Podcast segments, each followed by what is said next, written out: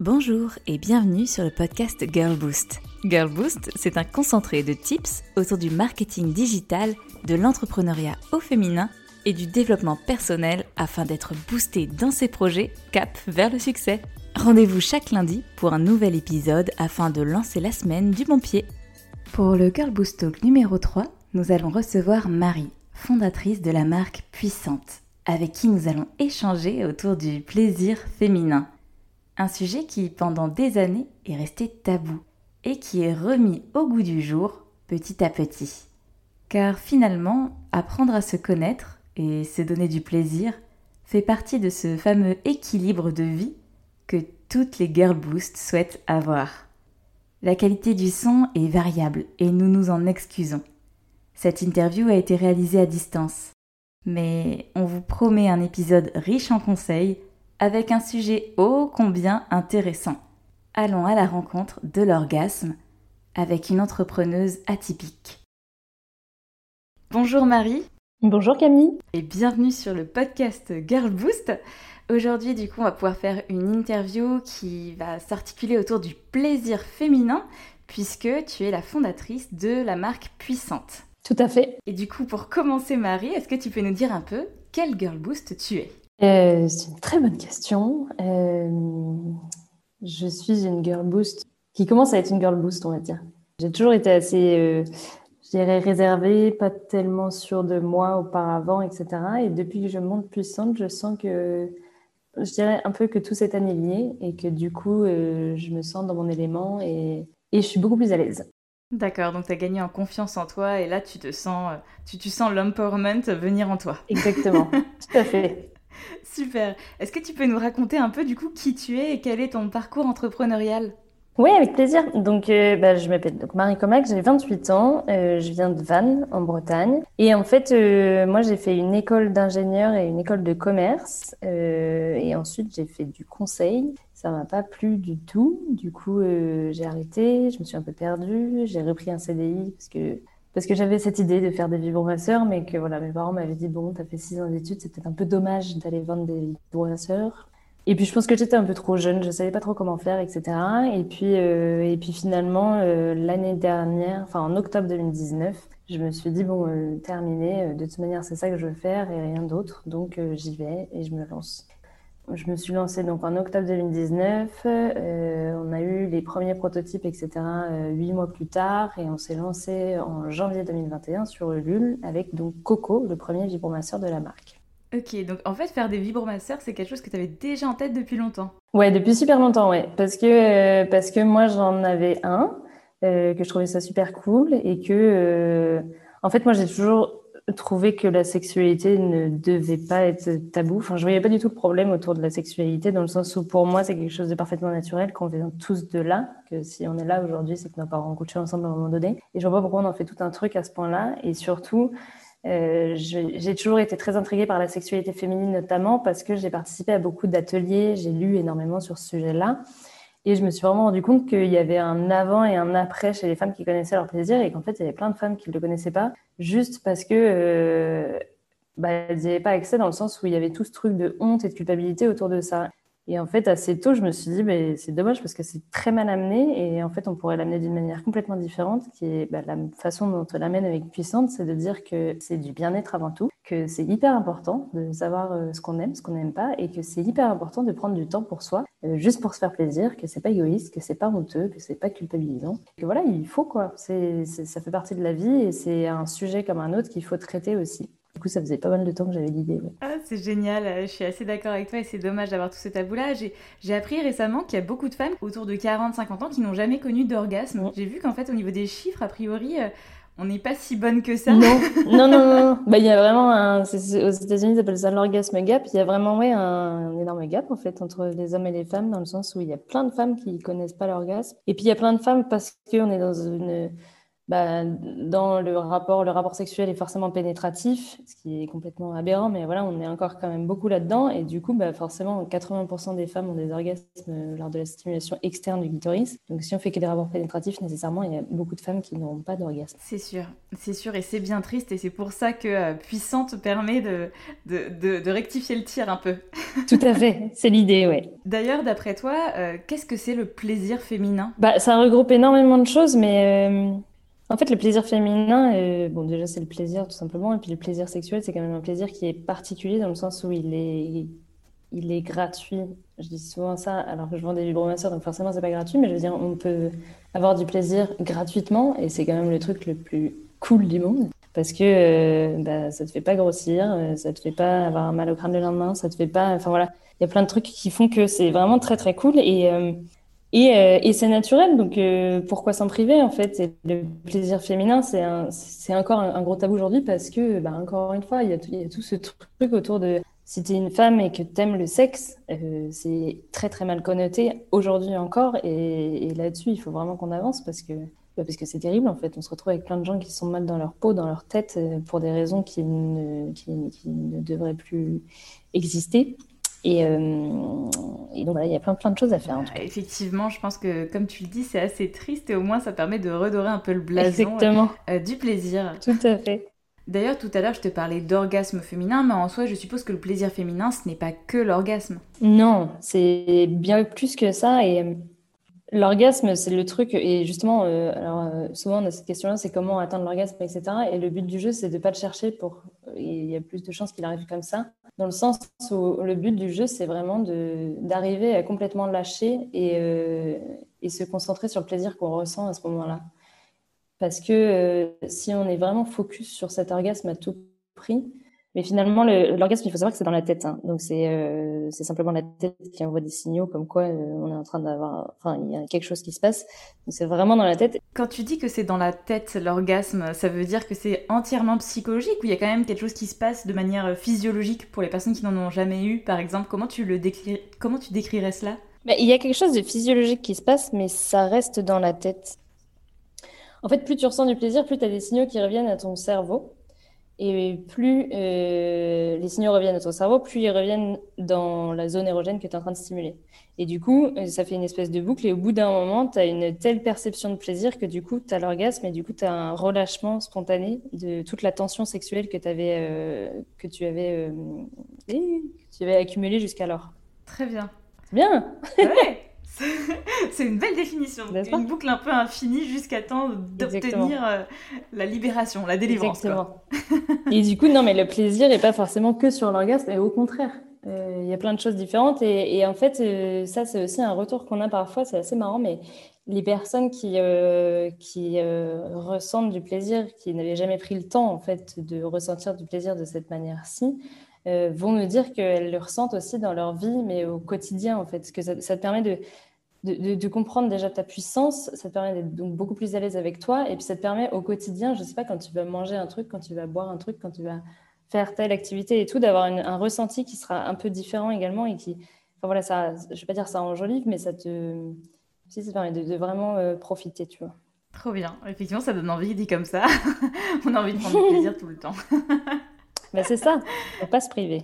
D'ailleurs, c'est possible d'avoir euh, à la suite plusieurs orgasmes, justement en stimulant différentes zones et en, approfondissant, je suppose, euh, le plaisir que l'on peut ressentir, comme tu dis. Oui, oui, oui, tout à fait. Les femmes, elles peuvent avoir énormément d'orgasmes à la suite, ouais.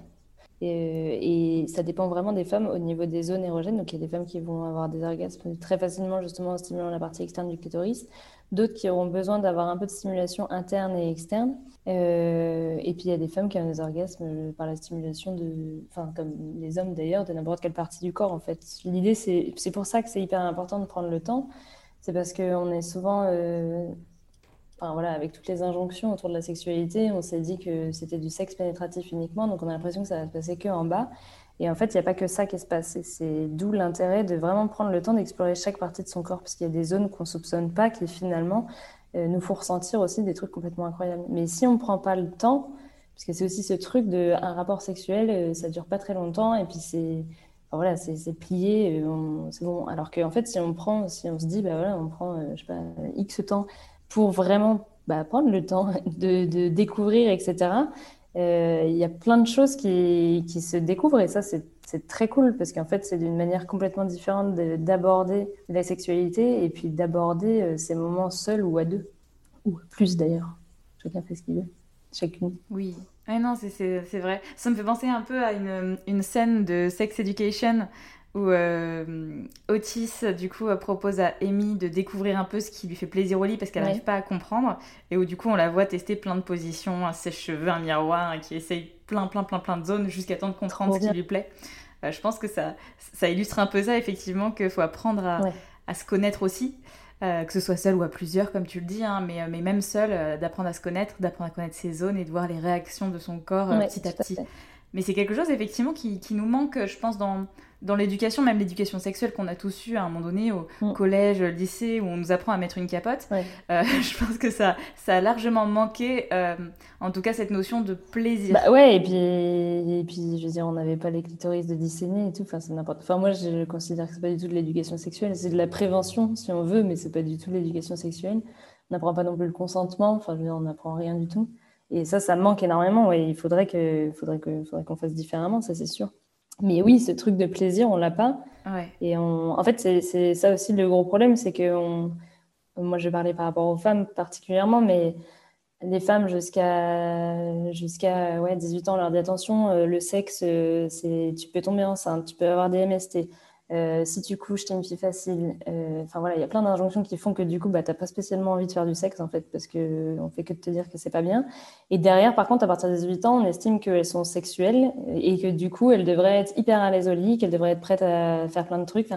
Et, euh, et c'est ça, être hyper à l'aise, alors qu'en fait, bah, les gars, ça fait 18 ans qu'on nous dit que le sexe c'est pas bien et que etc. Donc forcément, il y a, y a plein plein de bah, plein de, de ouais, d'injonctions qu'on qui, qu'on a euh, en nous et c'est la société qui veut ça. Et du coup, il y a tout un truc de déconstruction et c'est aussi vraiment ce qu'on essaye de faire avec Puissante, c'est d'expliquer que bah, en fait, il y a plein de trucs qui sont en nous et qu'il faut les déconstruire et qu'une fois qu'on les déconstruit, bah, on, est, on est vachement plus à l'aise. Ouais, oui, puis c'est aussi autant vrai, je pense, pour la, sexualité, l'orgasme et le plaisir, mm. que pour le nombre de partenaires sexuels. Par curiosité, euh, justement, quand j'ai préparé un peu l'épisode de podcast, je me suis, euh, je me suis euh, interrogée sur le nombre de partenaires sexuels moyens d'une femme. Et il y a marqué que c'est entre 10 et 11. Et effectivement, il y a pas mal de vidéos qui tournent où euh, on voit des petits euh, micro-trottoirs, interviews de est-ce que tu considères euh, que c'est une fille facile, si elle a eu plus de X partenaires, etc. Et effectivement, à partir en fait du, principe qu'une femme a connu plus d'une dizaine de partenaires sexuels, on commence à pouvoir la considérer un peu comme fille facile, pute, salope. Et, c'est quand même incroyable de se dire ça bah, au 21e siècle, j'ai envie de dire en 2021. Non, mais c'est n'importe quoi, ouais. Ouais, ouais, je suis d'accord. Parfaitement d'accord. Forcément, ça doit aussi euh, pas mal bloquer, euh, je suppose. Euh, et puis, et puis mm. aussi, ça doit apporter ce sentiment un peu de honte qui ne devrait pas avoir lieu d'être, en fait. Bah oui, oui, non, mais c'est clair. Et puis, ça, ça inclut plein d'autres choses aussi. Enfin, il y a vraiment un énorme travail, à la fois au niveau de la sexualité et puis même au niveau des, des femmes en général. Enfin, de, il, y a, tout un truc à faire là-dessus. Et, et, je pense qu'il y a plein de choses qui se rejoignent et qui sont hyper importantes de mettre en lumière. Quoi. Ouais, ouais, non, exactement. Et d'ailleurs, si on parle un peu de, de l'orgasme, j'ai une question qui va te paraître peut-être un peu bizarre, mais euh, je, je, me suis dit, c'est peut-être une question à poser pour les personnes qui sont peut-être pas forcément à l'aise avec, euh, avec cette notion d'orgasme, mais qu'est-ce que l'orgasme apporte dans nos vies, d'après toi?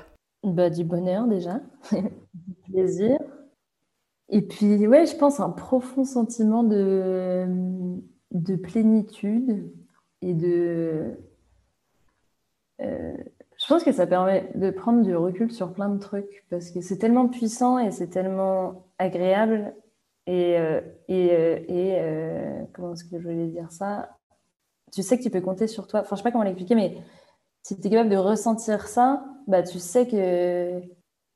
Non, je pense que c'est ça. Enfin, c'est vraiment ce truc de, de, te sentir puissante, tu vois, parce que tu, bah, c'est un, un, ouais, un, une, impression qui est, qui est vraiment particulière et qui est complètement incroyable et qui est trop cool et que tu peux avoir tout le temps. Et, je pense que ça te, ça te rassure, tu vois. Ouais.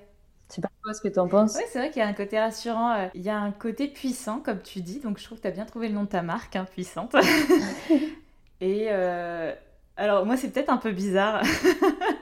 Mais euh, j'avoue que quand j'ai des maux, euh, des douleurs vraiment profondes, par exemple, euh, quand on a ses règles ou qu'on est malade ou autre et que notre corps est vraiment en vrac, moi je trouve qu'à ce moment-là, réussir à se déclencher un orgasme fait que ça agit comme le meilleur des médicaments. Ah bah toujours. Parce que effectivement, le temps d'un instant, on n'a plus cette douleur. Carrément d'accord. On a cette bulle de soulagement, comme tu disais, cette plénitude qui arrive.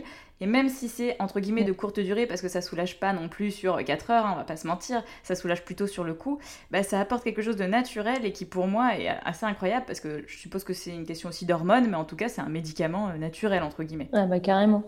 Carrément, et ça, ça a été prouvé, ouais, que ça aide vraiment au niveau des douleurs des règles. Et puis sinon, bah, ça fait plein de trucs, hein. ça te permet de t'endormir aussi vachement plus facilement, ça permet, enfin c'est, t'as raison, je pense, un médicament naturel, c'est le bon terme. bon, on va commencer à vendre du rêve comme ça. Ça va être une nouvelle thérapie.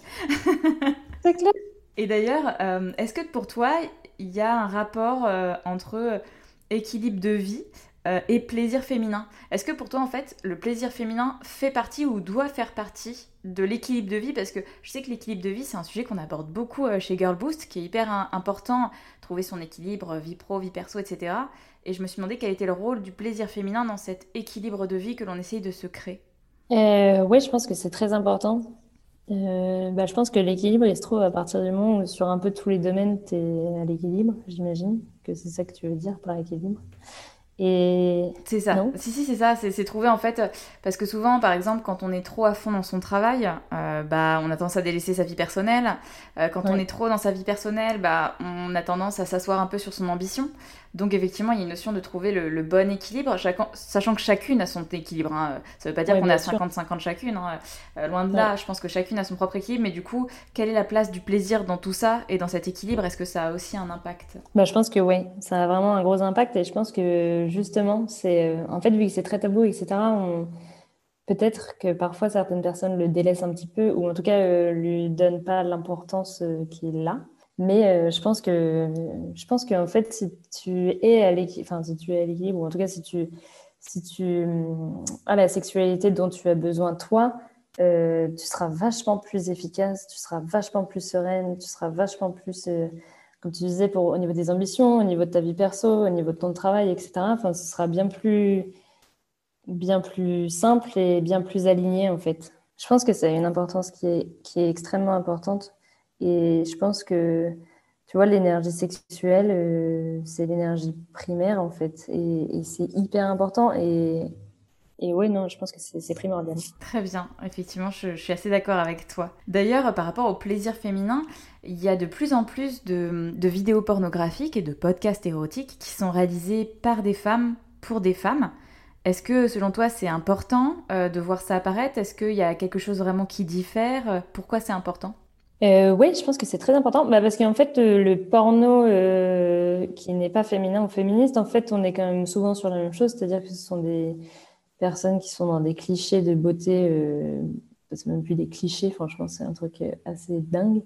et puis, constamment dans la performance, et puis la femme, elle est jamais filmée, alors, je vais pas dire de la bonne manière, mais voilà, on est sur un truc euh, qui n'est absolument pas réel. Et en fait, tout ce qu'apportent ces femmes en créant ces films, c'est justement d'apporter un peu de réalité, tout simplement, euh, de montrer des vrais rapports sexuels, euh, de faire attention aux, conditions de travail des personnes qui performent, et puis de, ouais, ça, de montrer de vrais corps. et c'est hyper important Notamment parce qu'aujourd'hui, tout le monde a accès au porno, surtout les jeunes, et que en fait, les jeunes s'éduquent sexuellement avec du porno, bah, on est vraiment mal barré parce que parce que pas du tout la vraie vie, quoi.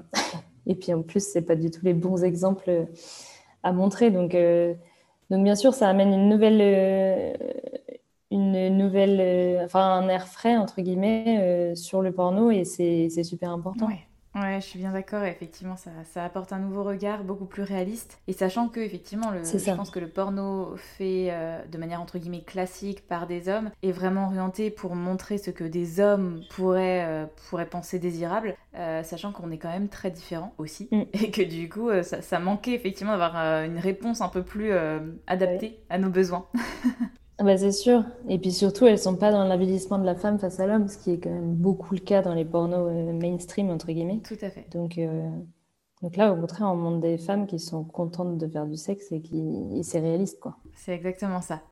Et du coup, euh, est-ce que tu peux nous parler un peu justement de, ton produit phare de, Coco, euh, du sextoy Coco et de son processus de création? Ouais, alors du coup, Coco, euh, donc comme je le disais, moi, ça faisait quand même pas mal de temps que j'avais cette idée en tête, donc ça faisait pas mal de temps que j'en parlais autour de moi.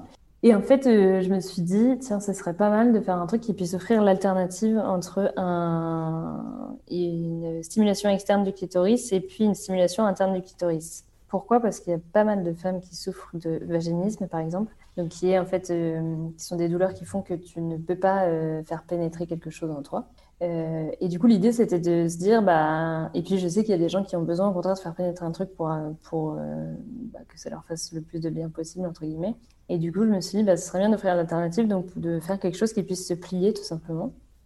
Et alors après, au niveau du vraiment du parcours, moi j'ai commencé donc à travailler dessus en octobre 2019. J'ai perdu énormément de temps parce que je voulais absolument faire du Made in France, que tout le monde m'avait dit que c'était pas possible, mais je me disais ouais, mais moi je vais y arriver parce que franchement, euh, voilà. Et puis que bah non, comme tout le monde, je n'ai pas réussi. Euh, et, euh, et, en fait après, c'est allé assez vite. J'ai trouvé donc un fournisseur en Chine qui travaille avec les États-Unis, l'Europe et le Canada et c'est allé assez rapidement. Enfin voilà, on a fait pas mal d'échanges de prototypes, euh, on les a fait tester, on a eu les retours, voilà, une, série de, retours comme ça, et jusqu'à arriver au prototype final, qui du coup euh, est le coco d'aujourd'hui. Ok, donc plusieurs mois de, création et, un peu de perte de temps juste par cette volonté d'être made in France, mais une fois que tu as trouvé le bon fournisseur, ça a été assez rapide. Ouais, tout à fait. Tu es toute seule à avoir composé Coco? Je suis toute seule à avoir composé Coco et après au niveau de l'entreprise, euh, je me suis associée en novembre 2020 avec mon conjoint. Donc on travaille à deux sur le projet. Génial. Ouais, c'est pas mal. Bah, en fait, c'est chouette parce que sur le niveau perso, je trouve que ça rend les choses faciles. Dans le sens où on est tout le temps. Enfin, je veux dire, si on veut bouger, si on veut ceci, cela, c'est plutôt pratique. Mais euh, non, puis en plus, on a, on a bien dispatché les tâches et du coup, c'est, enfin voilà, on se marche pas dessus et en même temps, on est très complémentaires, donc euh, ça se passe très bien. Et justement, au niveau de la répartition des tâches, ça donne quoi? Bah, Moi, je m'occupe du produit, de la communication, même si maintenant, on a une community manager qui s'en occupe, mais il y a quand même pas mal de choses à faire. Et puis, euh, lui, il va s'occuper vraiment du B2B, pour l'instant, du SAV, enfin des sujets voilà, logistiques, etc. Et puis commercial. Et moi, toute la partie créa, en fait, créa, produit, euh, administratif. Euh, voilà. Ok, et c'est votre, votre travail à temps plein à tous les deux? Oui. Vous vivez de cette activité du coup? Euh, Alors lui pas encore, mais moi oui. D'accord. Oui, parce que de toute façon, il a rejoint plus récemment que toi. Ouais. Donc, euh, donc en plus, il doit y avoir le, ce petit décalage. Ok. Mm. Et du coup, pour le lancement de Coco, moi j'avais suivi bah, du coup le lancement depuis Santé de Coco qui s'est passé sur Ulule. Est-ce que tu peux nous partager un peu ton expérience justement sur cette campagne de crowdfunding? Comment ça s'est passé? Ce que tu as vécu, ce que tu as éprouvé, etc. Euh, oui, bah, ça s'est très bien passé. Euh, avant, on avait un peu peur parce qu'en fait, bah, c'est des sextoys. Euh, ce sont, nous, on dit, on, dit que ce sont des accessoires de bien-être pour pas faire euh, l'amalgame, enfin pas l'amalgame, mais voilà, pour montrer un peu l'image de notre marque. Mais bon, dans la tête des gens, ça reste des sextoys. Donc, euh, on s'est dit, on sait pas du tout dans on se lance, dans le sens où sur Ulule, c'est principalement quand même des projets qui sont, euh, alors, qui sont souvent bio, bio, naturel, etc. Nous, déjà, c'est pas le cas pas spécialement bio. Alors bien sûr, c'est que des, du, c'est du silicone médical, etc. Enfin, il n'y a rien à redire là-dessus. Mais on n'était pas en fait sur cette vibe-là et du coup, on ne savait pas du tout ce que ça allait donner. Et en fait, ça a super bien marché. Je pense, parce que j'ai appelé après moi quand même une centaine de personnes pour comprendre. Et donc il y avait les fois donc cette innovation produit qui a, plu et puis euh, toute la manière de l'amener. Et nous, on avait vraiment des messages sur la page Lul de personnes qui disaient bah, génial, euh, finalement j'en ai commandé deux parce que en fait euh, vous avez amené le sujet dans la famille et, et euh, du coup ça nous a permis de parler de ça, on n'en avait jamais parlé et on a découvert des trucs et ceci et cela.